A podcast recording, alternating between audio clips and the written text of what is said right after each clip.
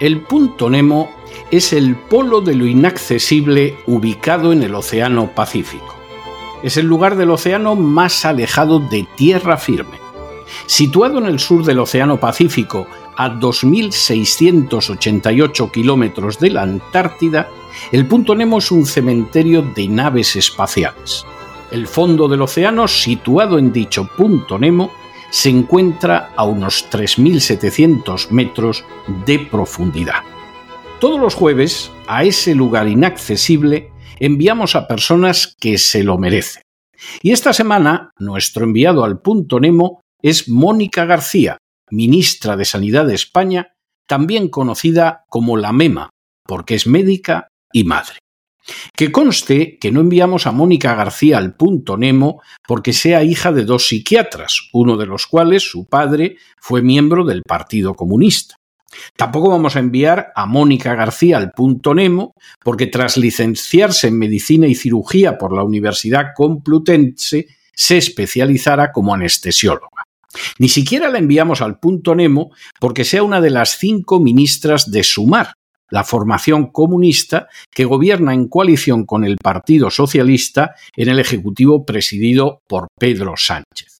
Tampoco la enviamos al punto Nemo porque desde el año 2015 ya viviera de la política ubicada en las filas de Podemos.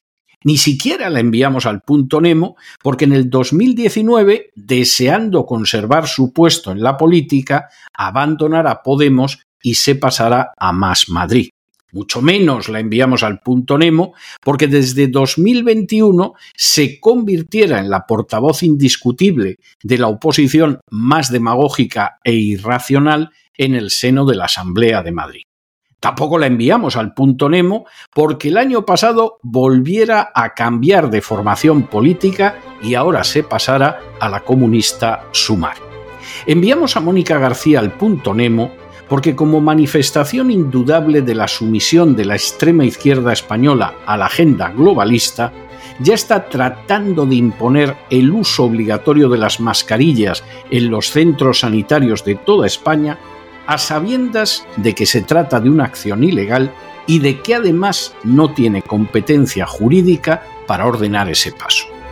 Es repugnante, es indecente, es inmoral que personajes como Mónica García, que saltan de formación política en formación política, tan solo para mantenerse en el poder, y que no han planteado jamás nada medianamente sensato, sino que surfean a diario en la demagogia, no solo puedan llegar a convertirse en ministras de Sanidad, sino que además sirvan de correa de transmisión de la agenda globalista, dando los pasos indispensables hacia una nueva esclavitud de los ciudadanos ante los dictados de oligarquías transnacionales.